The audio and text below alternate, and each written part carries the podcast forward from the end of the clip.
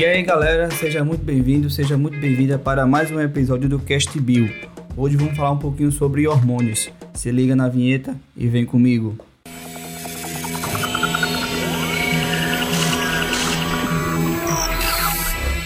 Você está ouvindo, você está ouvindo Cast Bill. E aí pessoal, hoje vamos falar um pouquinho sobre hormônios, na verdade com uma pegada diferente, mas vocês já devem ter visto aí o título do nosso episódio e deve estar se perguntando o que é isso. Bem, para você sentir o amor, a gente tem que liberar, produzir diversos hormônios. E a minha pegada aqui com, com o Cast Bill é essa, trazer metodologias diferentes. Você aí que tem sua namorada, você que tem seu namorado, tem seu crush, o que você afinal está sentindo? Isso a gente vai conversar hoje. Lembrando, pessoal, que o amor tem diversas definições dentro da nossa sociedade, mas hoje vamos falar especificamente de biologia, né? O que acontece biologicamente falando. Então, se liga logo. Hormônios, pessoal, é, são definidos como substâncias produzidas por glândulas endócrinas, que são liberadas na corrente sanguínea e atuam sobre os tecidos alvos, ligando-se a receptores específicos. Então, elas são responsáveis pelas mais variadas funções dentro do nosso organismo, atuando desde o crescimento né, do indivíduo, do nosso crescimento, até a capacidade reprodutiva, gerar descendentes. Ou seja, está presente basicamente todos os dias do nosso, da nossa vida. Então, esses hormônios, os hormônios estão ligados é, a todo tipo de respostas, seja ela fisiológicas, morfológicas e bioquímicas, beleza? E hoje a gente vai falar um pouquinho mais especificamente sobre isso que a gente vive todos os dias, quer por nossa família, quer por nossos irmãos, fraternidade, né? Irmão fraterno, amigos de verdade. E a gente vai falar um pouquinho sobre isso.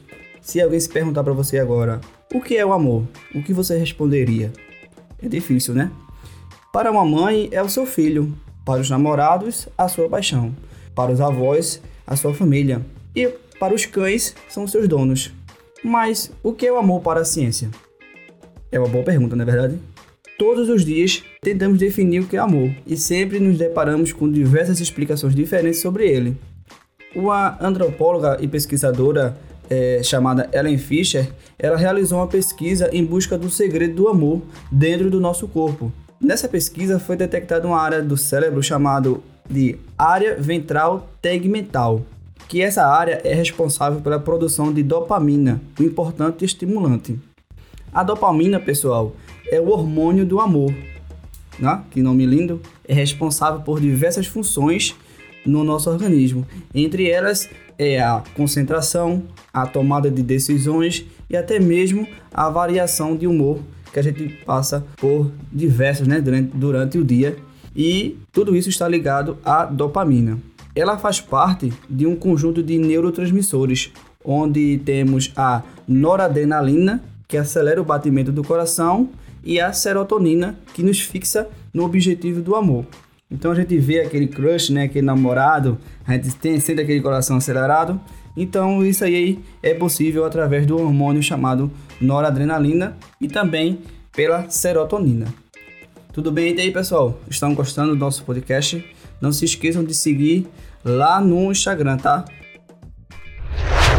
Até aí, pessoal, foi a primeira fase da nossa aula beleza? Agora vamos para a segunda fase, que é quando esses hormônios que falamos anteriormente estimulam a produção de testosterona, que é o hormônio masculino, e estrogênio, que é o hormônio que se encontra nas mulheres, aumentando o impulso sexual e a vitalidade. Isso acontece no amor intenso. Então essa é a segunda fase, beleza?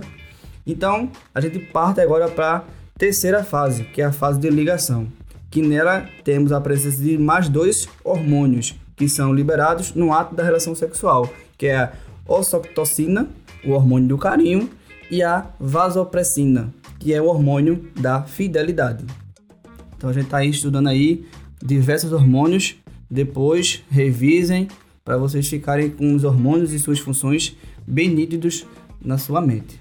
E ainda temos a endorfina, que é um relaxante natural que ele é um hormônio responsável pela sensação de segurança. É quando as coisas se acalmam e o amor se torna leve. Essa então é a quarta fase. Então a gente passou por quatro fases aí. nessas quatro fases a gente viu diversos hormônios e conseguimos responder o que é amor biologicamente falando. Então, pessoal, resumindo todas essas quatro fases que eu falei aqui em uma única conclusão, para a biologia, o amor é um complexo fenômeno neurobiológico baseado em atividades cerebrais, incluindo o desejo, a confiança, o prazer e a recompensa. O que tudo isso envolve um número elevado de mensageiros químicos. Tudo bem, pessoal? Ou seja, seja como for que a biologia explica o amor, para nós, humanos e seres racionais, o amor sempre irá ser um mistério para quem sente e algo lindo para quem vê, não é verdade? No fundo de tudo isso, pessoal, ame e seja amado. E lembre-se, amor próprio sempre. Isso vai fazer o diferencial em tudo na sua vida. E antes de encerrar o podcast, vou indicar para vocês um filme, ele é brasileiro, chamado Ricos de Amor, disponível na Netflix. Final de semana tá chegando aí, vocês assistem sozinho ou com o crunch de vocês. É isso, pessoal. Chegamos ao fim do nosso episódio. Aqui respondemos a pergunta: o que é amor, biologicamente falando? Se você gostou, segue aqui o nosso podcast na plataforma de áudio que você está me ouvindo. Segue também lá no Instagram. Aqui no nosso podcast tem o link. Qualquer dúvida, feedback, qualquer coisa, você pode mandar um e-mail que você também encontra lá no, no Instagram. E é isso. Até o próximo episódio e valeu!